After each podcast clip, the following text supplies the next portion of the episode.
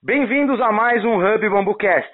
E esse é o segundo episódio é, do programa, do podcast que está trazendo informação para alavancar a cadeia de produção do Brasil de bambu. Tá? Hoje eu vou entrevistar agora uma pessoa que eu acho incrível. Eu gosto de chamar ele de professor, ele não gosta de ser chamado de professor, mas eu acho que o volume de conhecimento que ele tem é o volume de conhecimento de alguém que tem muita coisa para transferir para a gente que está aprendendo. Com vocês, Hans Klein, Bambusque, Santa Catarina. Tudo bem, Hans? Oi, tudo bem. Enorme, tu, comigo tudo ótimo, grande prazer estar falando contigo, grande prazer ter você ter permitido é, dedicar esse tempinho, né, teu importante aí para poder contar um pouco para a gente a respeito é, da tua vida, do teu conhecimento, dividir com a gente um pouco de conhecimento para a gente aprender um pouco mais a respeito da cadeia produtiva de bambu do Brasil, né? E, é, obviamente, todo mundo te conhece, todo mundo sabe quem é o Hans Klein. Mas a pergunta que fica é, quem é o Hans Klein pelo Hans Klein? Né? Acho que isso é muito importante. Então, conta um pouco pra gente qual o teu, qual o teu background, né? Qual o teu histórico profissional, da onde você veio e, e qual foi o ponto onde você falou, opa, esse negócio de bambu é bacana. Vou começar a olhar para ele e quero entrar nesse mercado. Conta um pouco pra gente, Hans, por favor. Ok, é uma satisfação poder falar sobre isso. É um, é um assunto que é, me motiva é, 24 horas por dia. E, é, na verdade, eu comecei a me interessar por bambu apenas depois de aposentado. Né? Uhum. Eu, sou, eu sou químico, é, me formei em Porto Alegre, na, na Universidade Federal. É, trabalhei durante três décadas em diversas fábricas de celulose e papel no Brasil. Tá. E é, na semana em que eu parei de, de trabalhar, que foi no ano de 2003, eu conheci uma pessoa incrível, é, Luiz Fernando Chardon, uhum. é, que é, por uma coincidência veio é, solicitar à minha esposa que fizesse uma tradução do inglês é, sobre o assunto era bambu. E então conheci essa pessoa e ele tinha um, uma necessidade assim muito grande de é, encontrar alguém que tivesse tempo para ouvir o que ele tinha para dizer, né? Tá. E ficamos ficamos três dias conversando sobre o assunto bambu que ele tinha lido é, muita coisa que tinha sido uhum. escrita e publicada no Brasil. Ele infelizmente ele não lia em inglês, mas tudo que eh, já foi escrito em português ele já tinha lido até então. E, e, ele era um entusiasta, achando assim que, que o bambu era o negócio do século. Né? Isso já em 2003, né? Em 2003. E baseado nisso, eu percebi, eh, o que mais me chamou a atenção é que eh, havia aí um campo enorme a ser desbravado, né? Uhum. O Brasil estava recém engateando eh, nessa área do bambu e tinha exemplos já no exterior, principalmente a China e a Índia, eh, que já desenvolveram bambu bem mais. Tá. E, mas o Brasil é um país com, com dimensões eh, enormes e na área de agricultura é com certeza o país que tem maior disponibilidade de terras para, para cultivo, ainda, ainda possíveis de, de ampliar, não é? Uhum.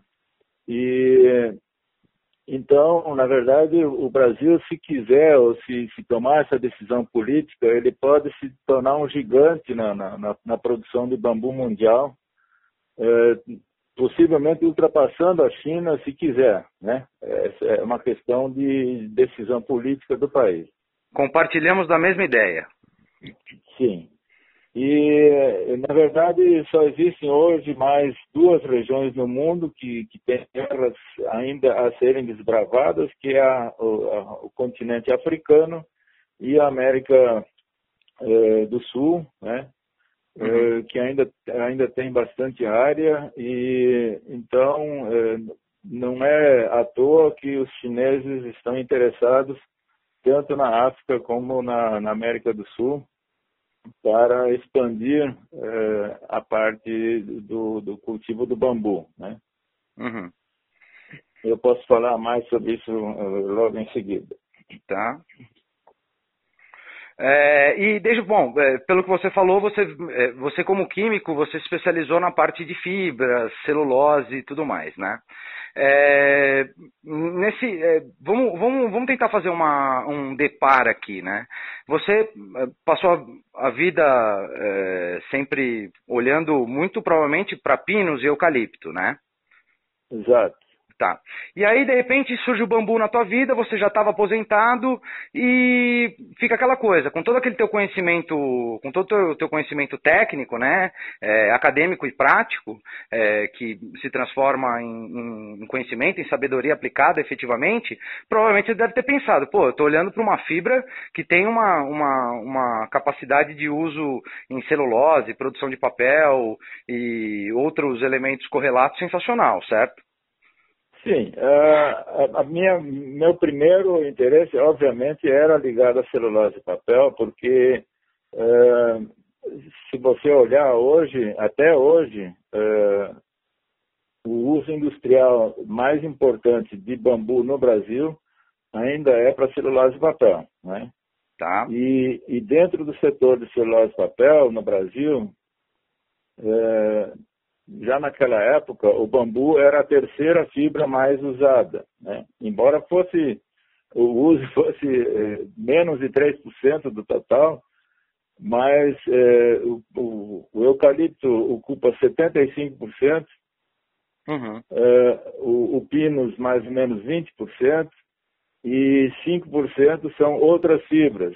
Né? E, e, dessas outras fibras, o bambu era o, o de maior destaque até hoje. Né? Tá. Então, por isso, eh, eu já tinha alguma noção eh, muito superficial eh, dentro do setor de celulose papel sobre a existência ou a possibilidade de usar o bambu como fibra para celulose e papel. Né? Uhum. Inclusive, um, concorrente nosso, porque eu trabalhava, por último, trabalhei na, na indústria Clabin, é, que faz, que é, é, é, uma das grandes produtoras de, de, de entre outras coisas, de, de sacos é, de cimento, por exemplo, né? Uhum. que é a, a, embalagem mais é, exigente em termos de resistência.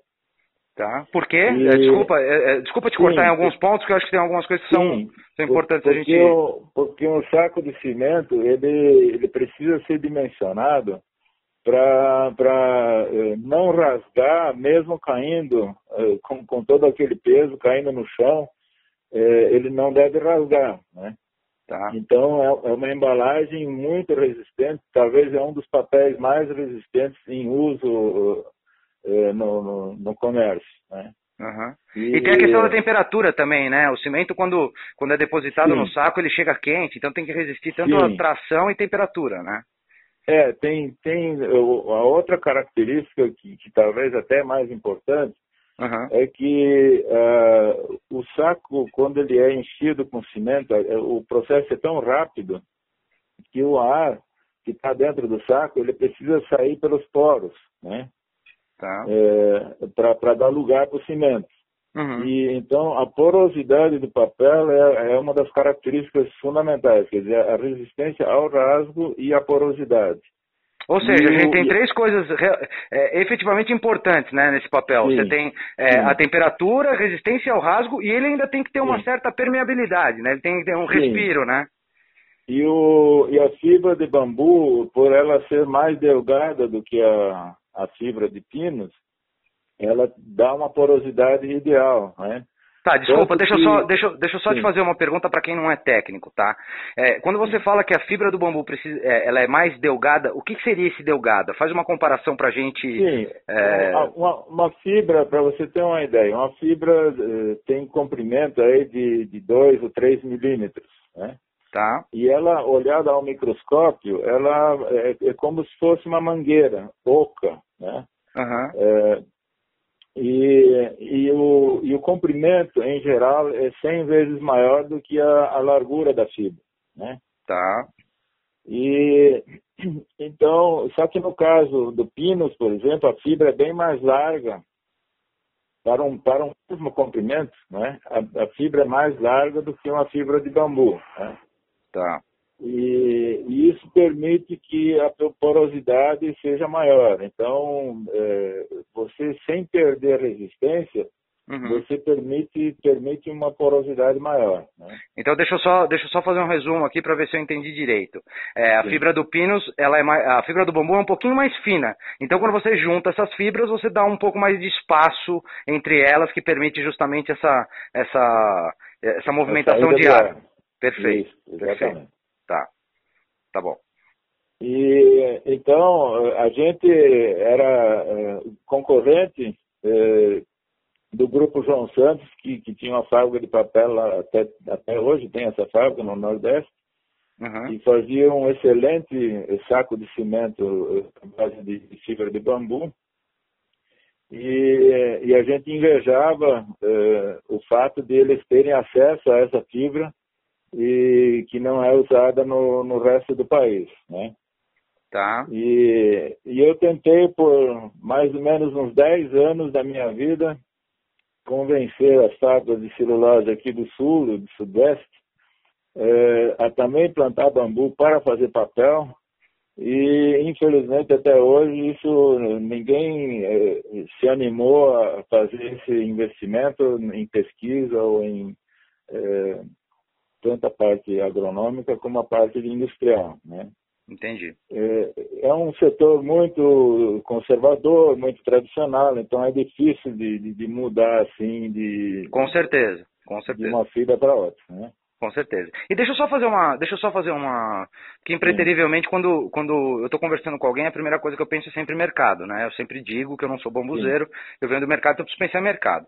Você acabou de falar que a gente está falando de uma fibra de bambu que produz um papel, por exemplo, para cimento, que se, se esse papel tem essa aplicação para o cimento, ele vai dar inúmeras outras aplicações também, né? Tão boas quanto.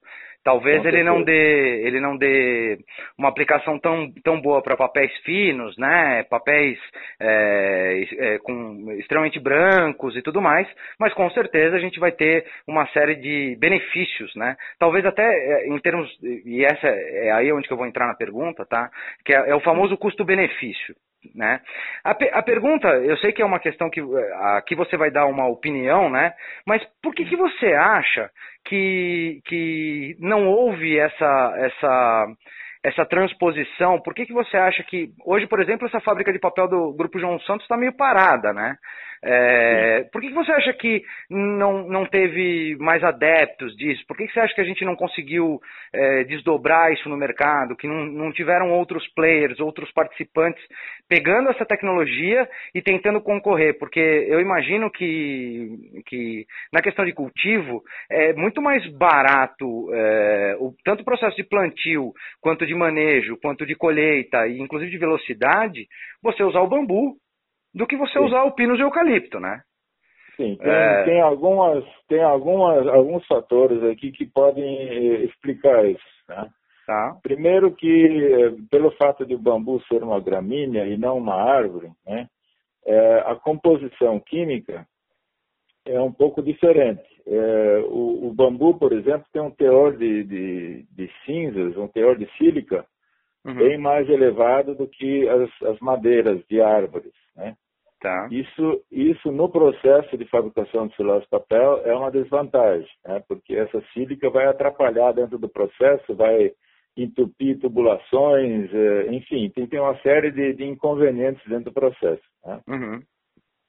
Um outro ponto é, importante é que o, o bambu é, tem em sua constituição o amido, né?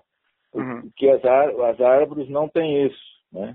Tá. E, e o amido, ele é, diminui, de certa forma, o rendimento em celulose no final. Né? Quer dizer, porque no processo ele vai ser é, é, dissolvido e não, é, não contribui para a produção de fibra. Né? Não gera massa, né? Ele dissolve e não gera isso, massa. Isso, isso. Então, isso, isso, isso na parte, digamos, técnica, tá? Tá. É, existe é, um outro fator importante que é a parte de produtividade agrícola. Né?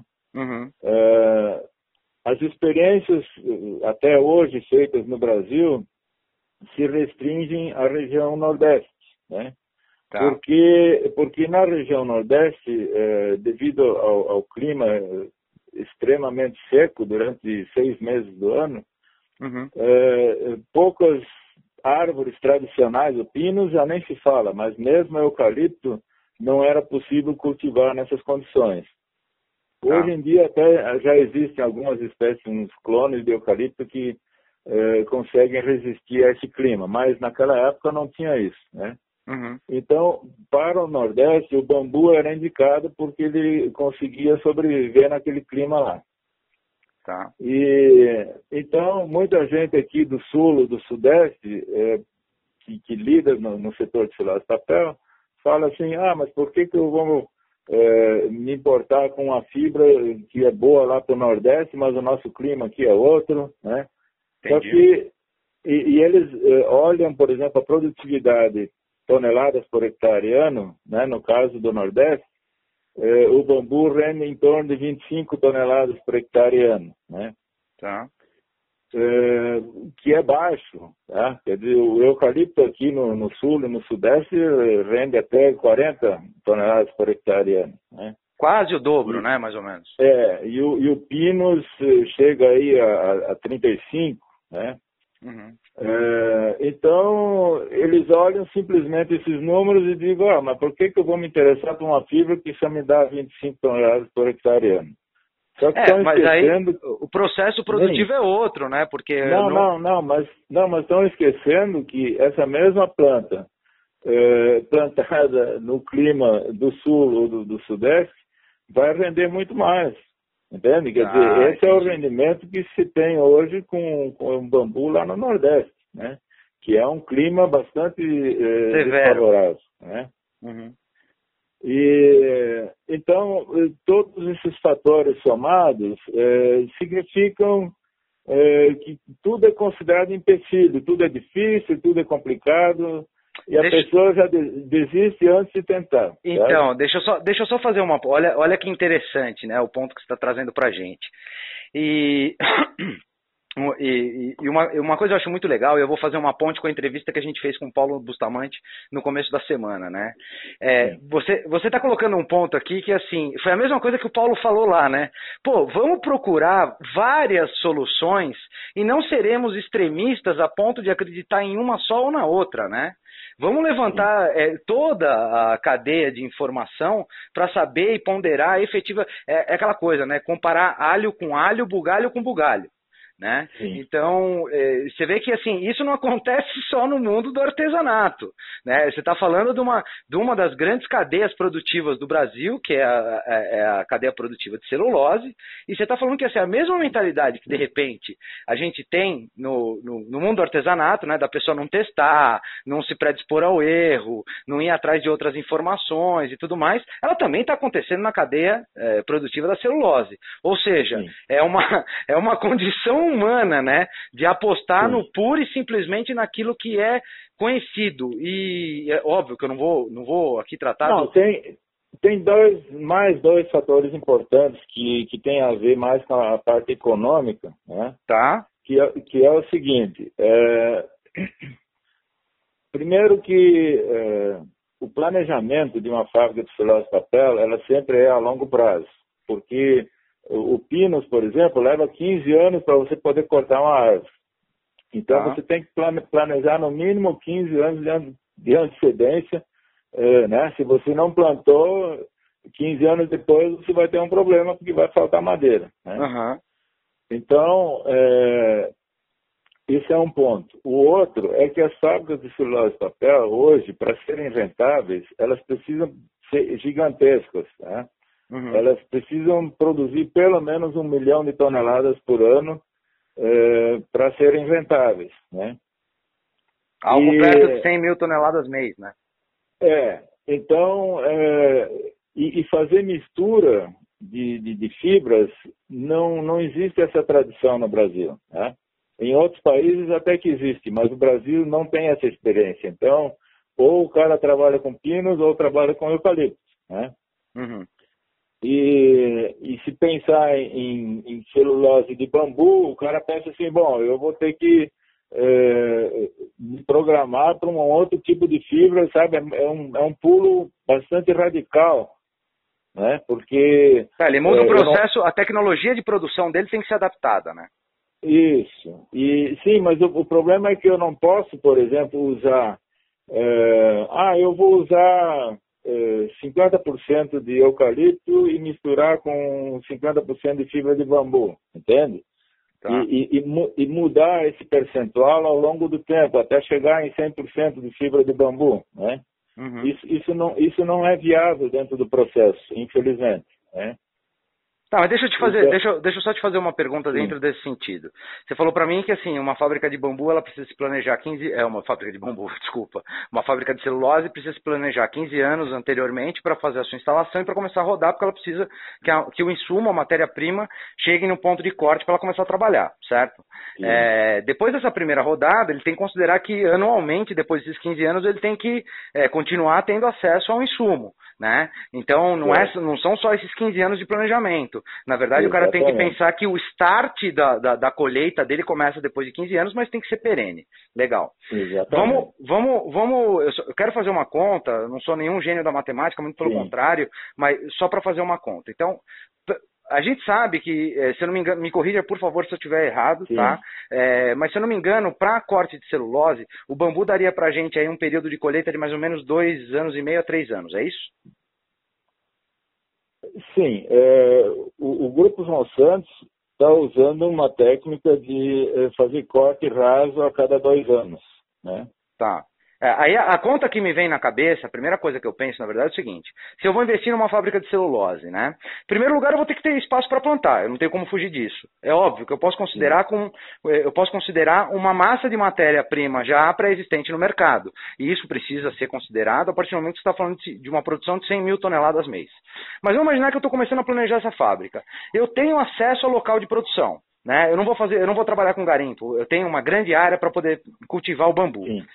Eu, na, na, na, na, minha cabeça, que é, se eu estou numa determinada região do Brasil, que eu consigo uma, uma, uma aproximação de produtividade do bambu em relação ao eucalipto ou ao, ao pinus, né, que está é, dentro dessa faixa Sim. que você falou de 25 a 40 toneladas, uma já que o bambu me dê 30 toneladas. Tá? É, quase os 40 e perto dos 35, ele está abaixo ainda.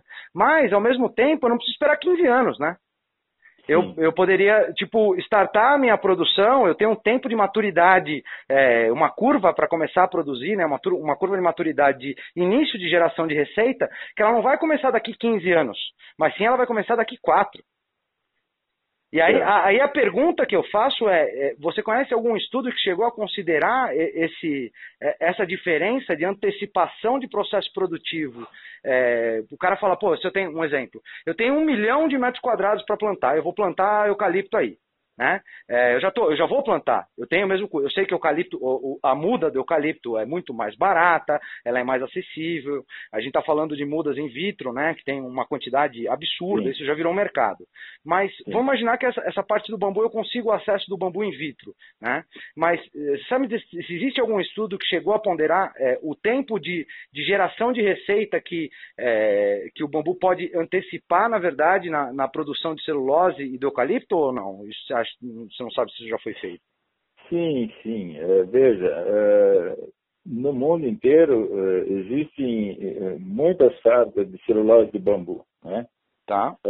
Na, na China e na Índia, principalmente na Índia, a principal matéria-prima para fazer papel é o bambu. Né? Uhum. Então, não faltam conhecimentos técnicos a respeito do processo e nem a parte econômica também não faltam dados, entende? Não, não é esse o caso. Né? Tá. É, e, e para encurtar a história, é, eu posso te dizer que eu fui contratado pela Fibria, né, que hoje é, é a maior produtora de celulose no, no Brasil, né? Uhum. É, eles me contrataram para eu passar uma tarde inteira dando uma aula para eles sobre bambu. Né? Isso faz inclusive, muito tempo ou foi recente? In, inclusive com videoconferência, envolveu vários centros de produção da fibra. É, eu acho que eles foram muito profissionais e, e, e levaram o assunto bastante a sério. Né? Tá. É, Só uma pergunta, isso, depois... faz, isso faz tempo, Hans, ou não? Sim, isso não lembro bem, mas tem uns três ou quatro anos agora. Tá. E depois disso, eu soube que, inclusive, enviaram um técnico para a Índia, né, é, para estudar mais a fundo o, o, assunto. E, pelo que eu sei, o assunto morreu, porque nunca mais ouvi falar disso aí. Né? Entendi. Então, é, não é por falta de acesso, por falta de conhecimento. Eu, eu escrevi vários artigos técnicos em revistas do setor de celular de papel, uhum. falando de bambu.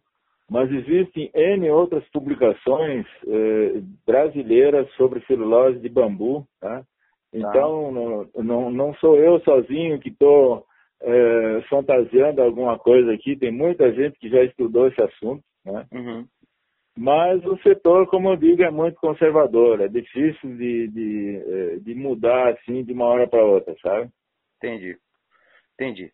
Bom, vamos, vamos, vamos fazer o seguinte. Eu acho que já deu para o pessoal entender qual que é o, qual que é a, a, a o grande o, o, grande conhecimento técnico, né, de vida, do que, que o Hans fez na vida, é, qual a, a, grande especialidade do Hans.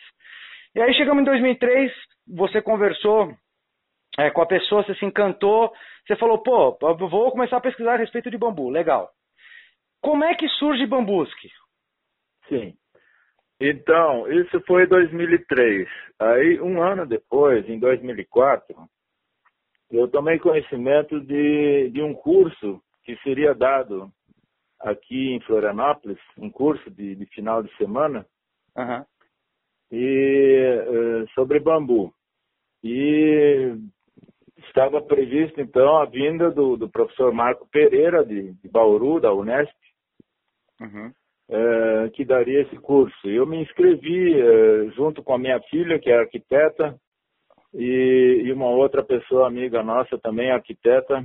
Nós três, então, fomos participar do curso. E o curso tinha 15 é, pessoas é, participando, né, como, como ouvintes. Uhum.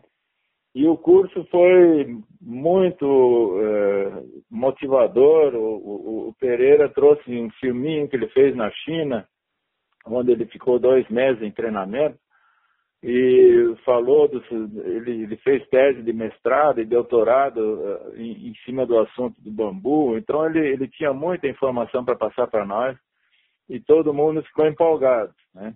Uhum. Só que no final do curso, é, eu, eu, senti que estava ali uma oportunidade é, e eu pedi pro, pro Pereira, eu digo, olha, me dá 10 minutos eu quero conversar com essa turma aí, né? Uhum. E, e o, o que eu falei foi assim, eu disse, olha, é, todo mundo adorou esse curso aqui, só que agora cada um vai para sua casa e fica por isso mesmo, né? Daqui a dois meses a gente já nem lembra mais que participou desse curso. Sim. Por que, que a gente não forma um grupo de estudo do bambu aqui em Florianópolis? Né? Legal, bem legal. E, e a turma, nós tivemos sorte porque a escola, uma escola particular que onde foi dado esse curso, né? Nós conseguimos com a diretoria lá que eles nos cedessem uma sala de aula uma vez por mês para a gente se reunir. E, e de resto, nós criamos um grupo na internet uhum. que permitia, eh, vamos dizer, ao longo do mês, eh, a gente trocar mensagens, né? Tá. Naquela época ainda não tinha WhatsApp, então o negócio era e-mail, né? Uhum. Era aqueles e-mails gigantes, né? É, e, e, tivemos sorte porque dentro do grupo havia uma pessoa da Universidade Federal uhum. que era responsável por um, um sistema chamado AgroRede, Tá. E eles tinham vários grupos de discussão na internet. Era o grupo do tomate, do chuchu, da, da pitanga, enfim, tinha vários tipos de, de, de, grupos. E ele disse, olha, posso criar mais um grupo do bambu aí. Né? Uhum. Dessa forma, nós, nós conseguimos durante dois anos é, acesso à troca de e-mails é, sem custo, né? Foi Legal. coisa da universidade, né? Uhum. Para nós isso foi um, um, excelente início, porque a gente, claro que no início você não tem verba de nada, né? Então, é, e já no ano seguinte, nós, depois de, de fazer reuniões mensais todos os meses, nós é, conseguimos que o grupo é, decidisse então fundar a associação formal, né? É, e aí criamos uma ONG é, com o objetivo de desenvolver a cadeia produtiva no estado de Santa Catarina. Né? Tá. Isso e, com as mesmas 15 pessoas ou já tinha crescido esse grupo? Não, claro que tinha crescido. A essas alturas já tinha mais de 100 pessoas, né? Que legal. É. E então, desde 2005, eh, nós, nós temos essa entidade oficialmente registrada com estatuto, eh, com CNPJ, diretoria eleita a cada três anos, né? Uhum. E claro que tivemos altos e baixos nesse período, mas eh, o, o, importante é que se criou um grupo de pessoas que, que começaram a, a criar confiança um no outro, né? Isso é o mais importante, gente... né? Isso é o mais é, importante. De, de tanto a gente interagir, trocar ideias e, e, e todos tinham o mesmo entusiasmo, né? Uhum. E claro que, que o grupo foi mudando ao longo do tempo, gente importante saiu do grupo, novos entraram, né? Uhum. Mas eh, o grupo sempre manteve esse espírito de, de idealismo, dá para dizer, né? Porque eh, se comparar com outras associações, é, o normal é você ter um setor produtivo e esses produtores se unirem e formar uma associação, uma cooperativa ou tal. Né? E não o contrário, e, né? Você e nós regimentar. o contrário, exatamente. Isso. Quer dizer, nós criamos uma coisa a partir do zero, é, sem ter ninguém produzindo nada, né? Uhum. E, e, então é, foi uma coisa de quixote mesmo, né? Sim, com certeza. E, e, e, deixa, e deixa eu te perguntar uma coisa, é, aí eu, eu, sinceramente não sei. A Bambusque é a primeira associação de bambu brasileira, não é? Primeira, sim, é, é, legalmente, estou falando sim, com registro. constituída, sim, sim. Tá, entendi, entendi. Tá. Isso, isso é uma, isso era uma informação que, que eu já tinha ouvido, mas eu não sabia o quanto disso era o quanto disso era, era verídico. Tá, e, e, então vamos entrar agora um pouco nesse, nesse, nesse universo da associação, porque eu acho que são é, os, dois, os, os dois grandes assuntos para a gente conversar aqui hoje, nessa entrevista, é justamente, é, primeiro, mostrar o teu background, né, primeiro mostrar o teu expertise, é, e, e, essa iniciativa, é, sendo a primeira associação legal, com constituição, é, votação para eleger seus líderes, né, seus dirigentes e tudo mais, Sim. e os problemas que a Bambusca enfrentou é, ao longo desse caminho, a gente sabe, isso é uma coisa que é, eu eu gosto muito de, de relembrar as pessoas. Eu, eu, acredito que a gente ainda não pode falar de uma cadeia produtiva do bambu no Brasil, porque eu acho que ela ainda é muito capilarizada, né? Existem núcleos ainda de, de, de ação em, em, nos, nos, estados, nas cidades, mas eu ainda acho que existe uma pouca conversão de conhecimento entre um grupo e outro. Eu acho que existe um relativo, é, um volume relativamente alto de, de pesquisa, talvez não tanto quanto Sim. a gente precisaria, né? Mas eu acho que ainda essas pesquisas elas ainda estão muito no ambiente da academia, né? Elas não, não é, tá lá, tá disponível. Só que a gente também não tem muito, né, o hábito de, de ir atrás, correr atrás e pesquisar. Isso acho que é um pouco de característica do brasileiro também, né? É, de alguns sim. brasileiros, na maioria, pelo menos.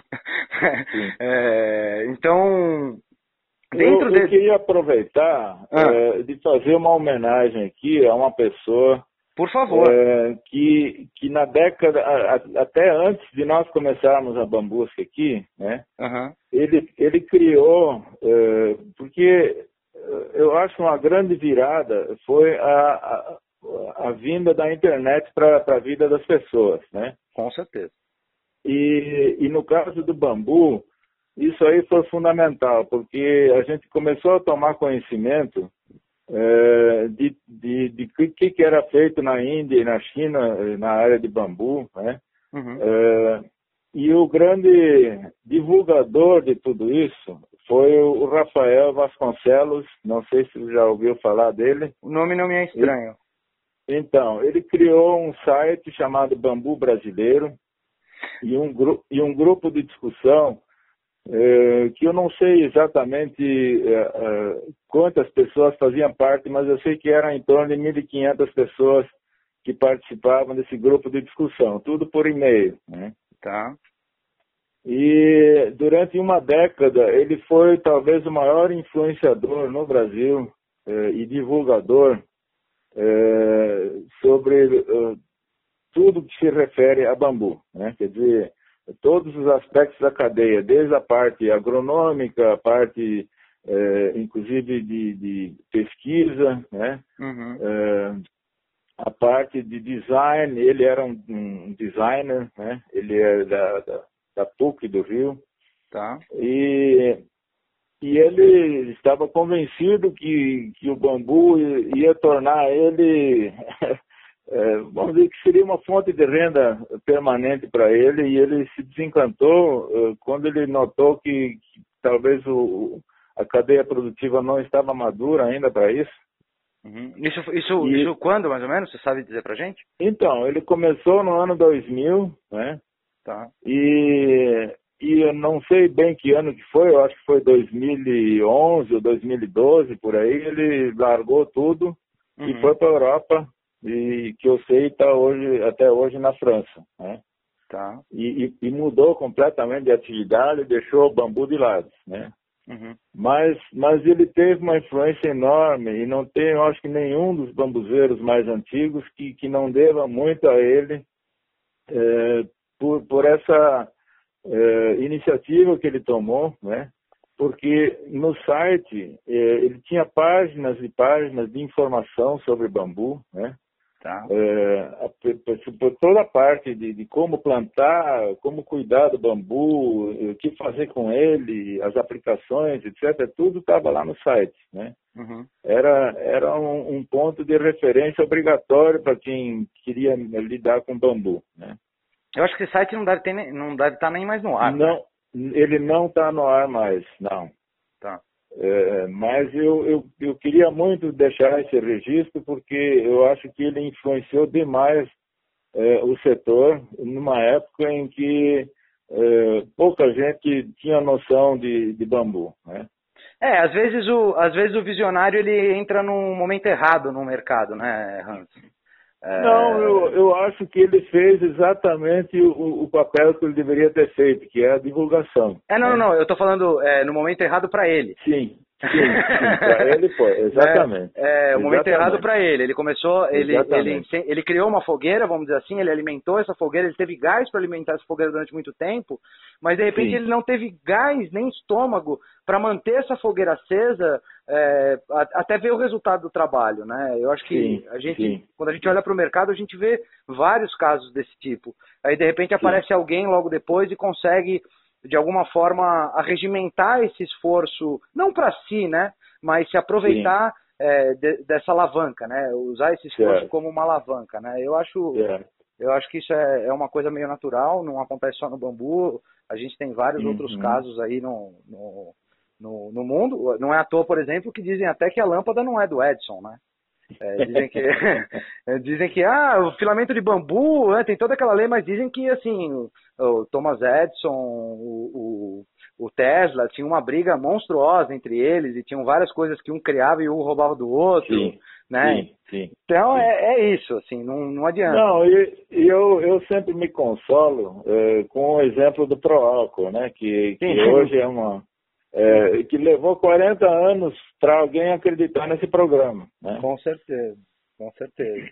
E, é, e, assim, né, um dos primeiros, um dos primeiros combustíveis é, não fósseis, né, de, é, que hoje vai ter uma, como é, tem um apelo mais interessantes, de sustentabilidade e tal, não sei o quê, e que provavelmente muito em breve morre por causa do elétrico.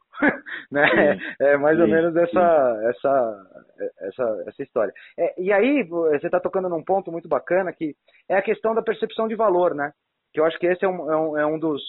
Eu acho que esse é um dos pontos que a gente que está inserido na cadeia produtiva do bambu, eu acho que às vezes a gente não consegue acertar a mão.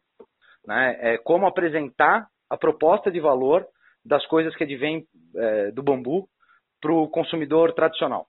Né? Eu acho que é um. Porque as pessoas compram o que para elas tem valor. Esse é o ponto, claro. né? Não adianta claro. falar, ah, pô, mas isso aqui é lindo, maravilhoso, vai revolucionar o mundo. Mas a pessoa olhar, achar feio, não gostar, achar que não cabe, que não se aplica, que não vai gerar benefício para ela, o produto pode ser lindo, pode ser maravilhoso, a ideia pode ser linda, maravilhosa, mas ela não vai para frente, né? Sim. É... Então, mas é, é, é a segunda vez que eu escuto o nome do... É Rafael Vasconcelos, né? Isso. É a segunda vez que eu escuto o nome do Rafael Vasconcelos e eu vou, eu vou tentar dar uma uma cavocada por aí para ver se eu consigo um contato com ele. Acho que ele, ele, eu acho que o, o feito maior dele no final, além da divulgação, uhum. foi é, se juntar com a arquiteta Celina tá. do Rio, do Rio, né? Uhum. E, e os dois foram juntos bater na porta do, do Ministério do Meio Ambiente, que na época era o, o ministério é, é, responsável pela parte de, de, de, reflorestamento e tal, e é, foram criar o primeiro seminário brasileiro do bambu, né? Legal. E, e, na época eles tinham sonho de trazer para o Brasil o, o primeiro o Congresso Mundial do, do Bambu, uhum. que é normalmente é feito a cada três anos, né? Tá. E na época já era para ser o oitavo Congresso Mundial e eles fizeram de tudo, foram até o presidente eh, da República para ver se conseguiam trazer esse Congresso para o Brasil, eh, mas não conseguiram. Né?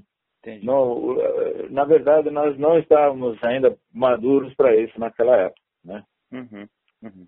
É, mas foi lá por 2009, eu acho se não me engano. Né? É, maturidade de mercado é uma coisa que não adianta. Às vezes demora Sim. um pouco mais, às vezes demora um pouco menos, às vezes não acontece. Né? Isso é uma coisa que tem que ficar, tem que ficar sabida para as pessoas. Né? Às vezes a gente investe em alguma coisa anos e anos e anos e anos e a gente descobre que a gente investiu em algo que era, de novo, valoroso só para a gente. É, mas eu acho que essa realidade está mudando, né? Eu acho que Sim. até por uma questão de é, visão global, né? E, e você, acho que você tocou num ponto extremamente importante, que é a questão do que a, a facilidade que a internet traz em termos de informação para o bom e para o ruim, né? Isso é importante Sim. dizer, né?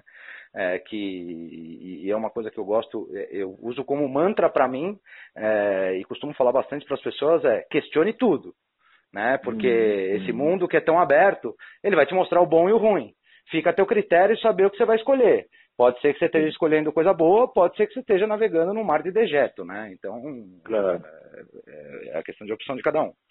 Bom, vamos, vamos voltar para a Bambusque aqui e vamos entrar num, vamos entrar num outro, num, numa outra, numa outra questão que e aí eu, eu falo por, por por opinião, visão, ponto de vista meu, tá? É, quando a gente olha para o sul, a gente vê que existem movimentos muito bacanas que começam a subir agora com mais, é, com mais, com um pouco mais de força, né? Mostrando alguns resultados. Espírito Santo é um deles, por exemplo, é, a respeito do, do associativismo e do cooperativismo. Né?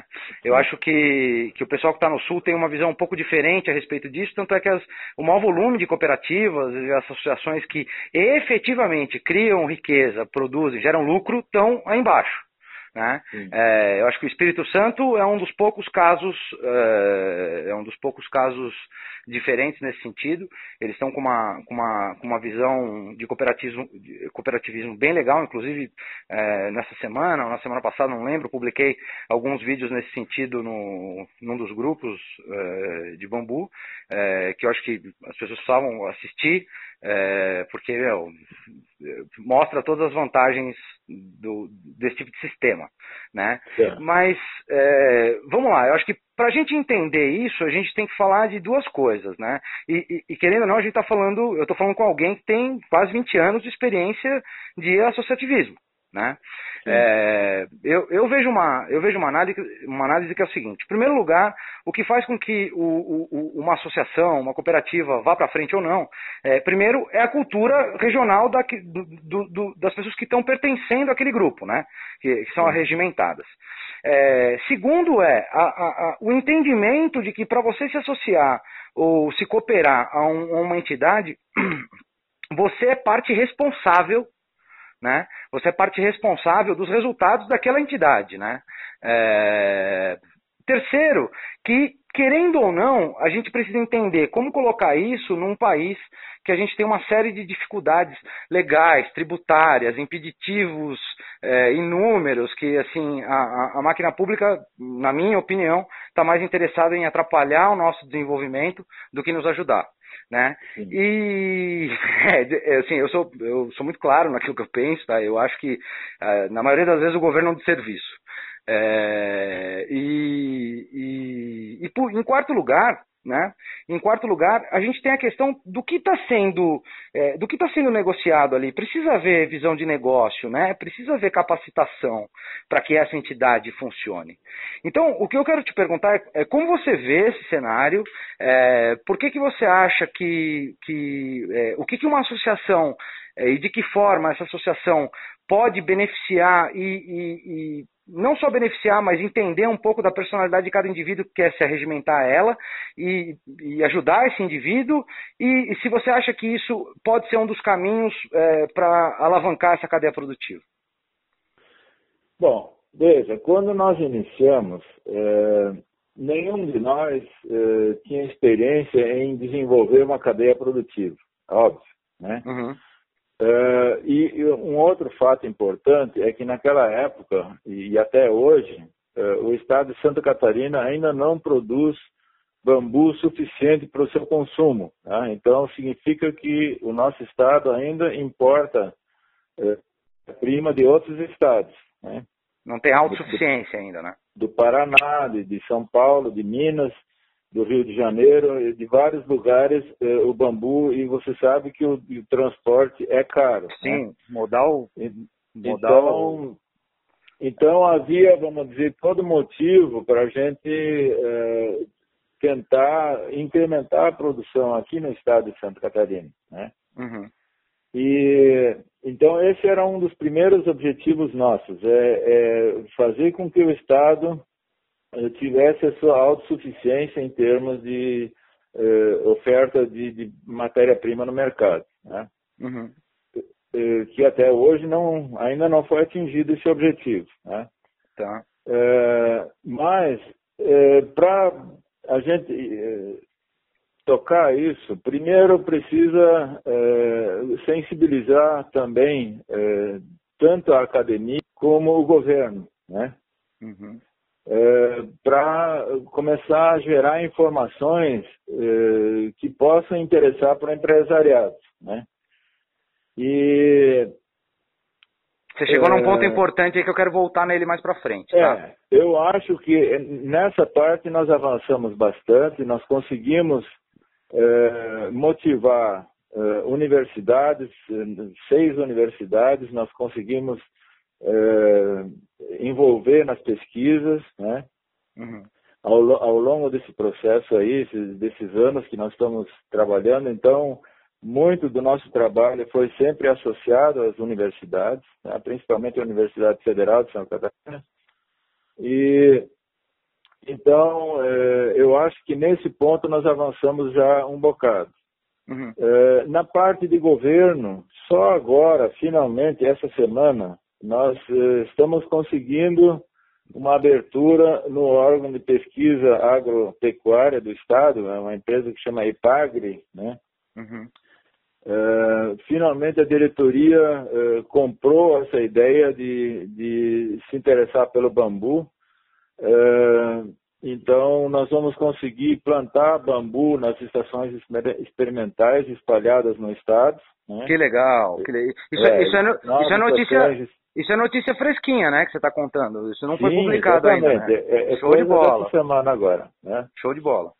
E, e também nós vamos começar a treinar os técnicos eh, do governo sobre bambu. Nós vamos dar cursos ao longo do ano inteiro, no ano que vem.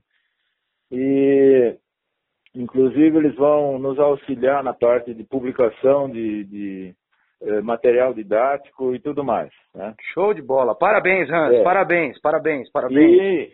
E, e para fechar, nós, nós estamos conseguindo, uh, dentro da universidade, nós já conseguimos dominar a técnica de micropropagação de três espécies de bambu. Que legal! E, e quais, quais espécies, espécies, desculpas? Quais espécies? Sim.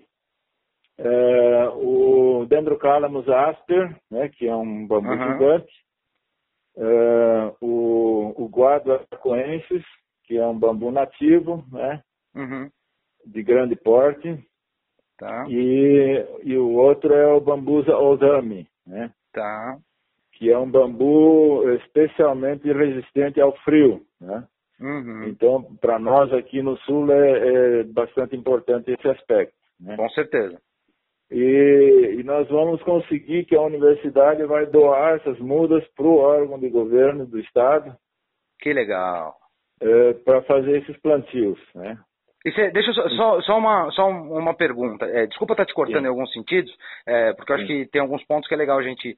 É, Tem-se ideia, mais ou menos, de, de, de do que é, pode se falar em termos de valor quando a gente sai da, da, da, do repique tradicional né, para a produção de muda de bambu e a gente entra nesse universo de micropropagação? Quanto que a gente pode esperar do unitário e tudo mais, ou ainda não? Uh, como assim? Não, não em termos de custo, custo unitário. Ah. É, vamos falar que, por exemplo, hoje a gente sabe que é, existe um movimento, é, existe um movimento do pessoal da Casa de Bambu lá que, que eles estão conseguindo chegar num valor mais ou menos de R$ 3,50, R$ reais a muda. Só que quando a gente fala a respeito de escala enorme, né, a gente, a gente sabe que esse é um valor alto. Né, em compensação Sim. aos 30, 40, 50 centavos de uma muda de eucalipto ou pinos é, que é justamente micropropagada, né? Quando você, quando, quando você fala para mim que vocês já conseguiram a micropropagação das mudas de bambu no laboratório, já existe uma estimativa de qual que é o custo unitário dessas mudas? Não, não. Tá, tá. É, existe um, um, como é que eu vou dizer, um chutômetro aí do, uhum. do, do, do professor que está envolvido nas pesquisas, né? Uhum. Ele acha que vai ser possível fornecer mudas uh, a dois reais por muda, né? Tá. Mas, mas isso não tem nenhuma comprovação na prática por enquanto, porque uh, não está ocorrendo venda, certo? Entendi, entendi.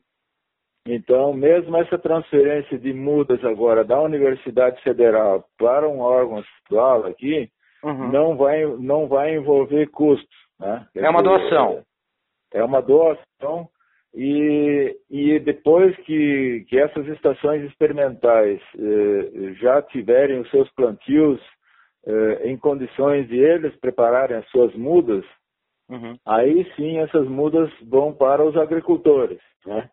Tá. E, então isso é um estágio ainda mais para frente. Então eh, não, não temos números ainda para falar sobre isso. E essa e a área de plantio que vai ser usada nessa primeira rodada, tem ideia de mais ou menos qual é a área?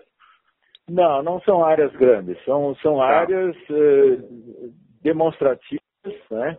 Uhum. Eh, que, que vão ter essa possibilidade de, de futuramente multiplicar mudas em cada região, né? Uhum. E, e, também vão nos dar informações eh, sobre o clima e condição de solo em diversas regiões diferentes do estado, com as mesmas espécies. Né? Legal, isso é muito legal, né? Porque a gente vai saber é. exatamente o que se propaga melhor em cada região. Isso, é isso. é vital para plano de negócio Exatamente. e tudo mais. Isso, isso. Tá. É, é esse, muito esse legal. Órgão estatal, esse órgão estatal, ele também tem condições, e isso é um projeto mais para frente, ele tem condições de fazer mapeamento do estado eh, das regiões propícias para o bambu, né?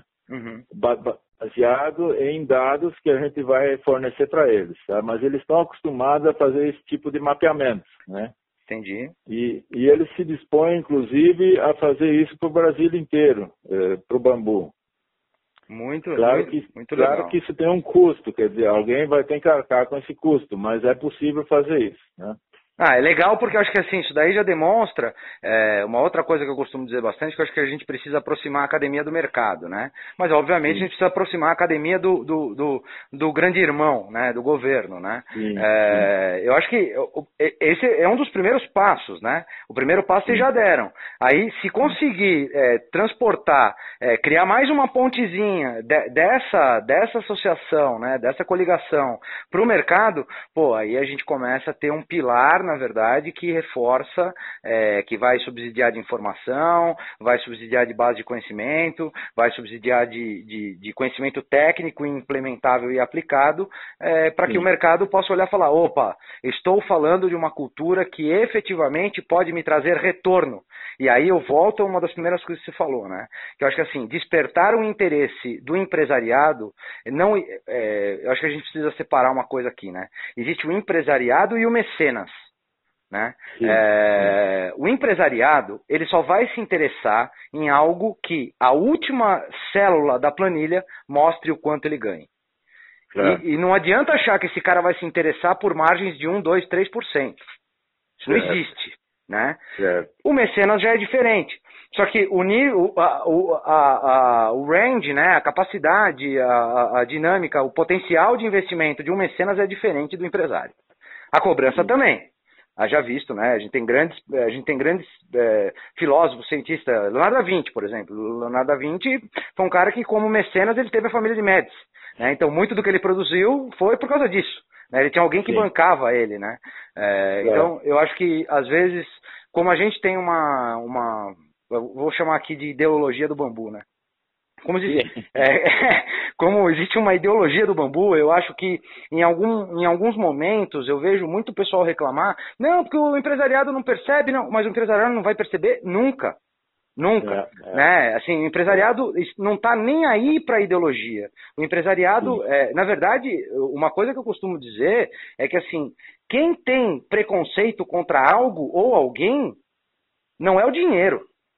São as pessoas, né? Porque o dinheiro não tem preconceito contra nada nem com ninguém. É, contra uma única coisa só ele tem, contra ideologia. Né? É, o dinheiro gosta é. de coisa que faz dinheiro. Então, se a gente conseguir comprovar é, para esse pessoal que, cara, bambu dá dinheiro, põe dinheiro aqui, você investe dinheiro aqui porque eu vou te trazer dinheiro, aí não tem como o cara não investir, porque ele está vendo o lado dele, o benefício dele, né? Então, eu acho que é, essa. E, e, eu acho desde, desde o início a Bambus que tinha muito claro de que era preciso atacar a base da cadeia produtiva, que uhum. é a parte eh, agronômica, né? Quer dizer, eh, baratear as mudas, né? Eh, possibilitar plantios de maior extensão, eh, ou seja, primeiro tem que ter oferta de matéria-prima, porque senão não tem cadeia, né? Com certeza. Então, é, mas, mas claro que sempre vem aquela questão, o que, que é primeiro, o ovo ou a galinha, né? É, o, cara, é, o, cara, diz, pô, mas se não tem mercado, para que, que eu vou produzir? Exato, né? Exatamente, exatamente, exatamente, perfeito, Hans, perfeito.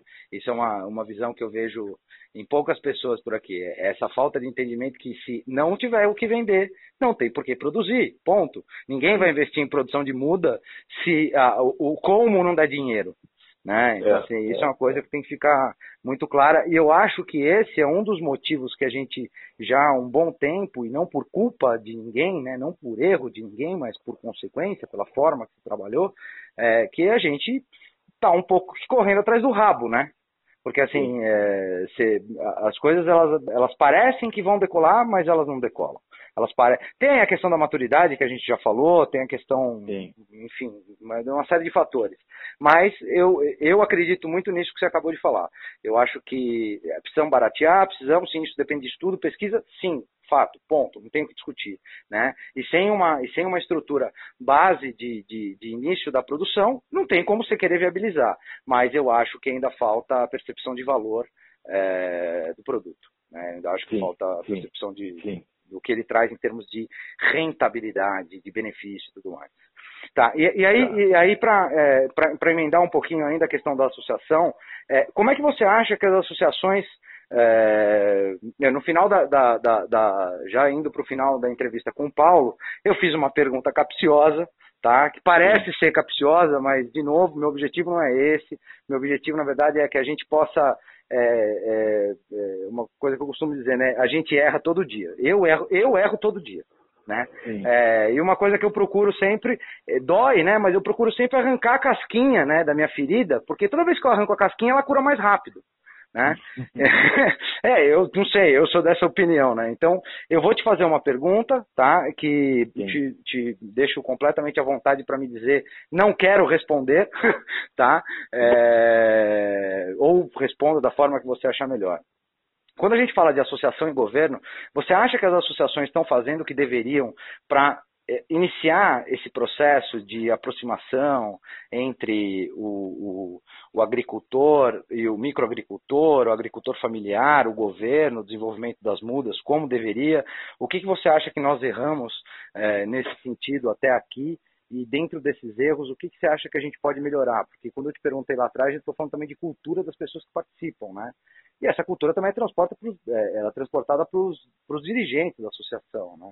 Então, é, de que forma que você vê assim, quais foram alguns dos erros que nós cometemos até agora que é, pode nos ser uma lição, a gente parar, olhar para ele, levantar a casquinha, aprender com ele e falar assim, esse aqui eu não vou repetir, eu quero fazer um é. erro novo, né? É, Bom, é, já, já vou te citar um é, que, que foi motivo de, de discussão desde o primeiro dia dentro da nossa associação, né? Tá. É a questão é a questão se a associação deveria ou não cobrar uma mensalidade ou anuidade, né? Perfeito. E, e porque é óbvio que nenhuma associação sobrevive se ela não tiver um mínimo de receita para uhum. se manter viva, né? Uhum. Porque a gente tem despesa com banco, com contador, com eh, um monte de, de outras coisas, eh, telefone, etc, etc. E então, eh, no começo, a gente decidiu, não, não vamos cobrar anuidade porque nós não temos nada para oferecer por enquanto. Né? Uhum. Então, então, a gente fazia rifas, eh, eh, enfim, inventava, fizemos, criamos um, um adesivo, vendemos o adesivo para fazer, ao mesmo tempo, campanha de divulgação do bambu, né? É, e a campanha era assim, plante essa ideia, né? É, inclusive esse adesivo é, voltou, a ideia dele voltou agora há pouco tempo no grupo, sim, né? Sim, uhum, sim, legal. exatamente. E então é, fizemos rifa de, de, de, cadeira de balanço, de bambu, enfim, é, tentamos de diversas formas conseguir um mínimo de, de contribuições, né? Mas é, na verdade, a coisa só andou quando o governo federal eh, colocou dois editais de pesquisa do bambu e a gente conseguiu eh, convencer a Universidade Federal aqui a, a, a, concorrer a esse edital e os dois editais foram eh, vencidos pela UFSC, né? Tá. Porque era assim, para a região sul inteira só ia ter um é, um centro de pesquisa que ia receber verba, né? Uhum. E vários centros concorreram. E nos, nas duas vezes a, a, Universidade Federal de Santa Catarina é, conseguiu a verba, né? Tá. E, e, com essa verba, uma pequena parte da verba é, foi para a Bambusque, para dar cursos, é, para nós é, editamos dois livros, é, enfim, nós tomamos uma série de, de, de, medidas que justificassem receber algo em troca, né? Ou seja, sem então, capital não se vai a lugar nenhum, né? Exatamente. Então, só que nós esgotamos agora essa, essa possibilidade, esses projetos do edital acabaram, Uhum. E, e, nós precisamos urgentemente eh, revigorar a, a, entidade, né? Então, finalmente, nós conseguimos uma nova diretoria que entrou esse ano. Tá. Nós conseguimos é, é, é, fazer valer esse ponto de que tem que pagar anuidade. Quer dizer, quem quer participar da associação tem que fazer algum sacrifício também, né? Legal. Até porque, até porque as pessoas não valorizam. Exatamente. Eh, enquanto não, não tem que dar alguma coisa, sabe? Exatamente. Perfeito. Perfeito. Perfeito. Acho que posição sensacional da Bambuski. É, eu sou da mesma. Eu acho que assim, parte de do, aquilo que é conhecimento, que a gente pode. É, alguma coisa a gente pode compartilhar e gratuitamente, sim. Mas eu acho que quando a entidade tem um, um objetivo, quem está envolvido na, na, nessa entidade e quer se beneficiar por esse envolvimento, tem que investir nessa entidade. É, é. Né? Então, assim, legal. É, esse, que... esse, é um erro que nós cometemos durante 13 anos, né? E uhum. agora, uhum. finalmente, nós vamos corrigir isso, né? E como é que foi e como é que foi a, a, e como é que foi a como que as pessoas receberam essa essa alteração essa mudança os, os, os é. envolvidos é, né os participantes não é, é como eu digo uh, no ano passado uh, nós tínhamos uh, estava terminando a gestão que como eu falei as gestões são de três anos né e a e a diretoria ela pode eh, se reeleger apenas uma vez, né? Então, eh, nós estávamos terminando um, um, ciclo de uma diretoria uhum. e, e, a gente não enxergava ninguém que, que se dispusesse a ser candidato para uma nova diretoria, né? Tá. E, e aí eh, a coisa, veja, eu, eu já estou tantos anos envolvido com, com esse com esse processo, é, porque eu sou aposentado, eu tenho tempo para isso, né? Uhum. Mas chega uma hora que a gente se cansa, a gente, a gente gostaria de entregar o bastão para outras pessoas também, né? Com certeza. E, e aí eu simplesmente ameacei, eu digo, olha, se ninguém mais se candidatar, nós vamos fechar a Bambusca, né? E, e aí houve uma reação, uma, uma gente jovem que entrou agora, que re, resolveu topar o desafio, né? Uhum. E então deu uma revigorada dentro da dentro da entidade. Uhum. E, e, nós estamos tomando um novo rumo agora, né? Então esse ano de, de 2018 foi de certa forma preparatório para essas pessoas, vamos dizer, é, familiarizar como funciona uma, uma entidade dessas, né? Uhum. E agora, a partir de 2019, é para sair a todo vapor. Né? Que legal. Bem, bem legal, bem legal. Dica de quem. Aí vem a dica do Hans. É, para as outras associações, o que, que o Hans pode, pode, como dirigente da associação da Bambusque, o que, que ele. Acho que já, essa primeira dica foi muito, muito valiosa que você deu, né? É, mas qual seria a dica que o Hans daria para as outras associações? Veja, eu, eu sempre digo que as atividades em grupo são muito dependentes eh, das pessoas individuais, né? Uhum. É, você tem dentro de um grupo sempre aqueles que, é, que querem tomar toda a, a carga nas, nos ombros, né? Uhum. E, e, e, outros que gostam de se aproveitar e, é, Deixar a carga nos ombros dos outros. é, e vão no embalo com o resto, mas, mas que não, não carregam quase nada, né? Uhum. Então, é, é, muito difícil a gente dar conselho, eu acho. Isso depende de cada associação, depende do espírito das pessoas, né? E eu, eu pessoalmente, é, não tenho esse talento de, de animar as pessoas. Felizmente, nós temos dentro do grupo o colega Marcos Marques, que, que tem essa função de, é, de animar o grupo e de, de, de fazer ele é, deslanchar, né? Tá. Então, é, precisa ter habilidades para isso e as pessoas são diferentes, né? Então, com certeza. É, é difícil a gente dizer, dar uma receita, dizer, olha, faz assim que vai dar certo, entende? Uhum. Depende totalmente das pessoas, depende dos objetivos, aonde as pessoas querem chegar. E, por exemplo, nós, nós tivemos uma pessoa é, que estava sendo preparada para ser uh, nova presidente da, da Bambus, que isso há oito anos atrás, né? Tá. E daí, por motivos pessoais, essa pessoa teve que se afastar completamente da, da área do bambu e hoje está retornando com toda a força, né? Uhum. Então, é, são fases, entende? É, tem, tem os altos e baixos, né? Com certeza, é... mas eu acho que se eu posso se eu posso tirar uma lição do que você acabou de dizer, é o seguinte: tente entender no seu grupo quem faz ele crescer. E Sim. valorize essa pessoa, né? Porque Exatamente. aquele que aquele que tá, aquele que tá para fora, quer se aproveitar, quer ir na onda, cara, você não precisa necessariamente chutar ele para fora do barco, mas você também não vai ficar chamando ele para tomar decisão, né?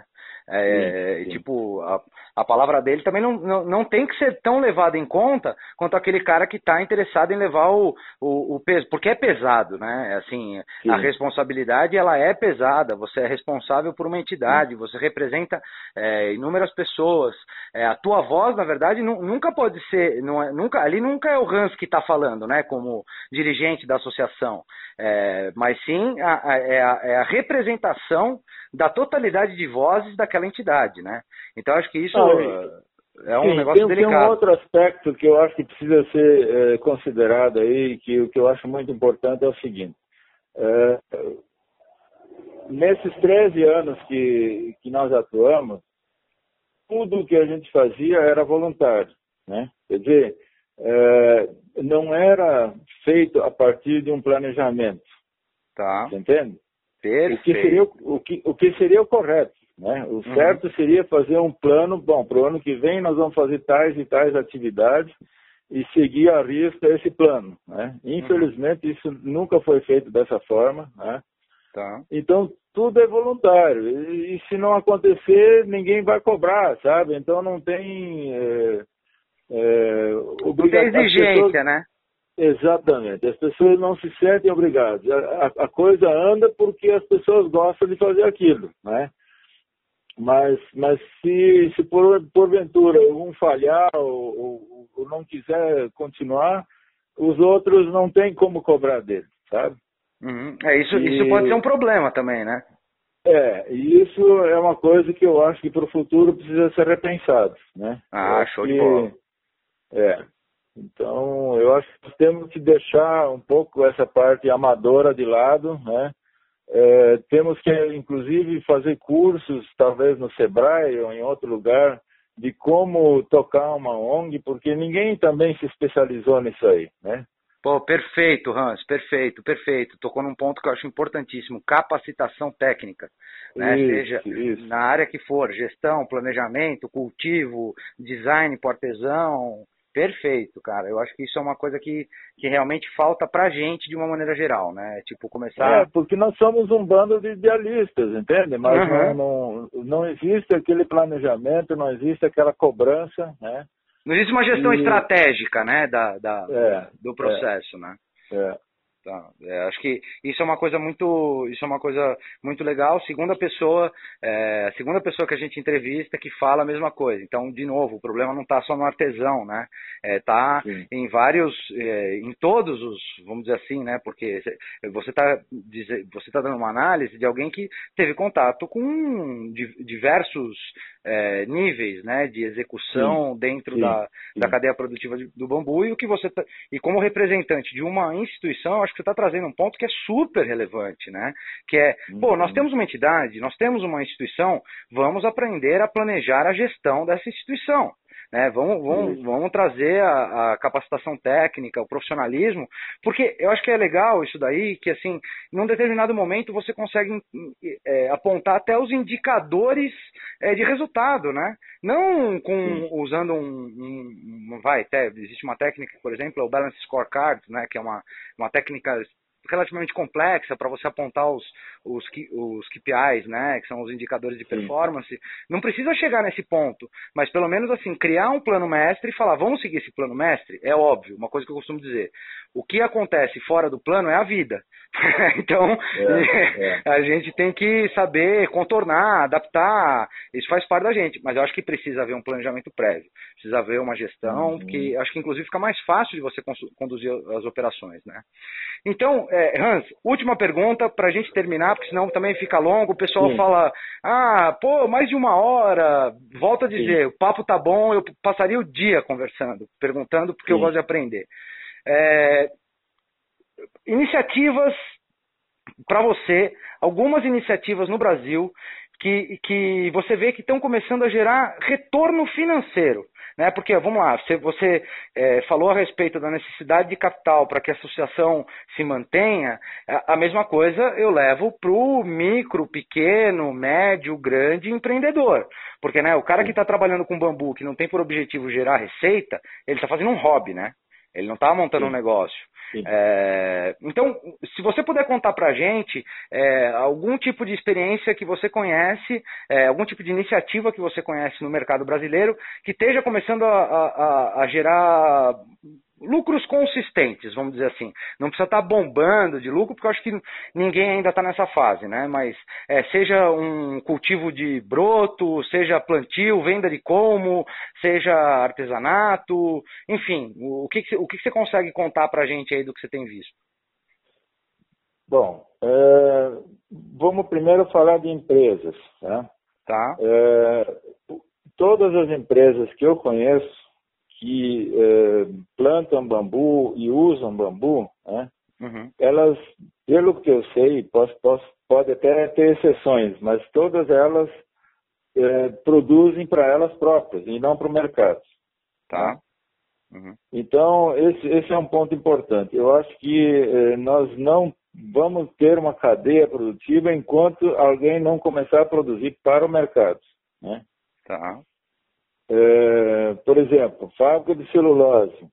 Ela planta e ela mesma que usa. Ela não vende para ninguém. Uhum. Tem, uma, tem uma outra fábrica na Bahia, a Penha, é, por sinal também é uma fábrica de celulose, mas ela usa o bambu para energia. Né? Uhum. Ela, ela tem lá 2 mil hectares de, de bambu, é, mas também é só para o uso dela. Tá? Como biomassa, né? Não é para o mercado. Tá. E, então, é, eu, eu, ainda não conheço uma empresa hoje no Brasil que esteja produzindo para o mercado. Né? Tá. Nem para o é... mercado nacional, nem para exportar. Não, não. E, e depois tem é, a parte de, de artesãos, tá? Quer dizer, eu, eu, considero, por exemplo, uma pequena fábrica de, de móveis de bambu, para mim isso é artesanato. Né? Perfeito, Por, perfeito. Porque não, não é. Não é escalável. Em série. É, não é produção em série. Né? Uhum. E então é, nós temos várias dessas fábricas menores aí de, de, de móveis é, que conseguem sobreviver, né? Uhum. É, os, os, móveis comparados com bom, os preços de venda eh, dos produtos comparados com outros móveis, por exemplo, uma cadeira, uma mesa, o, né, o que seja, uma luminária, é, não diferem muito do, dos preços habituais no mercado, que eu, que eu entendo. Né? Uhum. Eu não sou dessa área, não, não, não é a minha área, mas é, o que eu tenho observado é que eles estão conseguindo se inserir dentro do mercado, né? Uhum. Mas não é uma coisa que está bombando, que eu Sim. vejo, né? Então, e, e são, é, é, vamos dizer, é, rendimentos no final do ano modestos, relativamente modestos, né? Uhum. Uhum. E então, assim, Talvez isso é o que nos falta hoje no Brasil, é ter exemplos eh, que possam ser mostrados onde alguém esteja produzindo bambu em quantidade razoável e produzindo para o mercado, né? Tá. Porque daí esse vai servir de exemplo para outro, porque aí eu digo, pô, mas se esse cara está ganhando dinheiro fazendo isso, eu também posso, né? Exatamente, perfeito. Perfeito. E, e... e nós, estamos, nós estamos carentes desses exemplos ainda, né? Com dizer, esse, o, o, que eu é, posso dizer para você é que é, vai ter uma primeira exportação agora de brotos de, de conserva, de brotos de bambu para a Europa, né? Opa, legal! É, de uma empresa de, de Goiás, né? de, de Caldas Novas.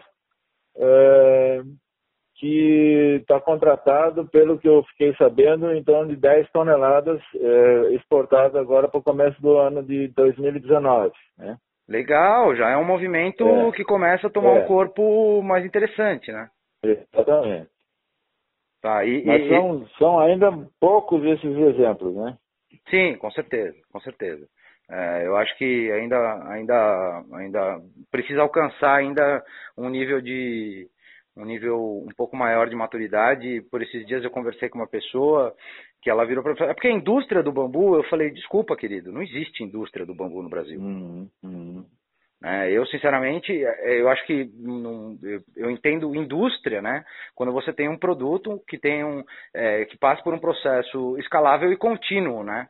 E Sim. a gente não tem isso hoje ainda, né? É, seja por falta de tecnologia, seja por falta de insumo, seja o que for. Em compensação, isso não quer dizer que a gente não tem oportunidade de mercado, é, porque Sim. querendo ou não, a gente tem nichos que a gente pode atuar, né? É, então, eu acho que a gente precisa entender um pouco disso. Eu acho que a gente está deixando passar um pouco essa, essa, essa necessidade que é, esse desejo, na verdade, né? Porque tem uma diferença muito grande entre o que você vende para atender necessidade e o que você vende para atender desejo. Né? É, por exemplo, é, necessidade, todos nós poderíamos andar com um Fusca é, 62 caindo aos pedaços. Ele anda, né? Ele funciona. É a necessidade de se transportar. É, mas você ir lá e pagar 300 mil reais num carro, você está incentivando o desejo das pessoas, né? Você está estimulando um outro órgão, que é o bolso. né? eu, eu, acho que falta, falta a gente conseguir estimular o principal órgão das pessoas, que é o bolso. Né? Então, Sim. quando a gente conversa com algumas, com algumas pessoas, eu acho que o mercado de broto é, deixa passar uma oportunidade, por exemplo, que a gente está vendo aí, uma necessidade, não, de novo, um desejo. As pessoas têm, estão com desejo de consumir produtos saudáveis, elas têm o desejo de consumir produtos orgânicos, elas têm o desejo de, de entrar numa, numa onda de sustentabilidade, por mais que elas não, não, não entendam o que isso significa, hein? É, por mais que, que isso não seja verdade, não importa. Mas as pessoas estão nessa onda, né? Então, é, eu acho que em alguns pontos a gente meio que deixa passar essas oportunidades, né? Porque, pô, o mercado de orgânicos está bombando. Na crise que a gente está vendo, que ela se iniciou em 2014 até agora, é um dos poucos mercados que tem crescido dois dígitos por ano. Sim. Né? E... Não, eu, eu acho que não é uma coincidência que, que a primeira é, exportação é, é justamente de brotos, né? porque brotos é o produto de maior valor agregado dentro da cadeia produtiva, né? Uhum. É, então, ao menos no momento, né? Sim. E então, como o Brasil ainda produz pouco, tem que favorecer aqueles produtos que têm valor agregado mais alto. Né? E principalmente o lugar que vai pagar melhor. Porque vamos combinar, né? sim, né? É, o, o, objetivo é ganhar dinheiro, é lucrar, né? É, então, se eu, para que, que eu vou colocar? Um exemplo, é, eu vou colocar um produto é, no Brasil a 35 reais a embalagem, se eu posso colocar a 35 dólares lá fora. Não, não, não sei se, não sei se é essa quantidade de dólares, tá? Mas eu estou criando estimativas, né? Sim, então, é, é, eu acho que isso é uma coisa que a gente tem que começar a ver. E ó, eu vou te dizer que isso cabe também ao artesanato, hein? Eu acho que a gente tá, é, a gente, em muito sentido, a gente come bola porque a gente deixa de pesquisar. E eu, eu estou me incluindo no. no, no porque às vezes eu falo algumas coisas, as pessoas. Não, você está criticando, você está falando dos outros. Não, não, eu estou me incluindo na história porque senão eu seria alguém que está, que está julgando, né? Não, eu estou me colocando é. no processo. Eu acho que às vezes a gente deixa de, de, de, de ter algumas oportunidades porque a gente não, não, não, pesquisa. Existem uma série, uma série de ações que estão sendo, sendo, sendo feitas pela sociobiodiversidade, principalmente de áreas extrativistas no Amazonas e tal, tudo mais, que estão aproveitando e nadando de braçada né? Nadando de braçada, Sim. de exportar produto, sabonete, Sim. óleo essencial, é, chás, um monte de coisa. Né? então, eu acho que, que de vez em quando a gente prefere é, reclamar do que ir atrás. Né? Hum, Difícil sempre é e vai ser. Né? É, é, e cada vez eu acho que vai ficar pior, né? Porque assim, é as, com, as competências estão sendo cada vez mais exigidas, né? O nível de capacitação técnica está sempre sendo mais alto e cada vez surge uma tecnologia nova para tirar um emprego, eh, tirar emprego é força de expressão, tá? A gente sabe que a tecnologia te elimina determinadas funções profissionais, mas é, traz a possibilidade de várias outras é, várias outras novas profissões surgirem. O problema é o tempo de capacitação das pessoas, né? Então eu acho é que a gente tem que acho que a gente tem que correr um pouco mais atrás também e descruzar o braço e achar que o governo vai mudar alguma coisa, fulano, a associação, e eu acho que tem. né? Não é verdade? Sim. Que às, vezes acho que a gente senta. O, o, o Raul Seixas tem aquela música, né? Senta com a boca aberta no sofá esperando a morte chegar. E eu acho que às vezes a gente faz isso mesmo, né? A gente fica esperando que as coisas aconteçam. Ah, a culpa não é minha, a culpa é de fulano, a culpa é de Beltrano, a culpa é do governo, é da esquerda, da direita. E no Sim. final das contas, nós somos os grandes culpados de não correr atrás do nosso sonho, né? Então, é e eu acho que como qualquer elemento na Terra, a gente percebe que é, crescer dói, né? Crescer machuca. né? Exige esforço.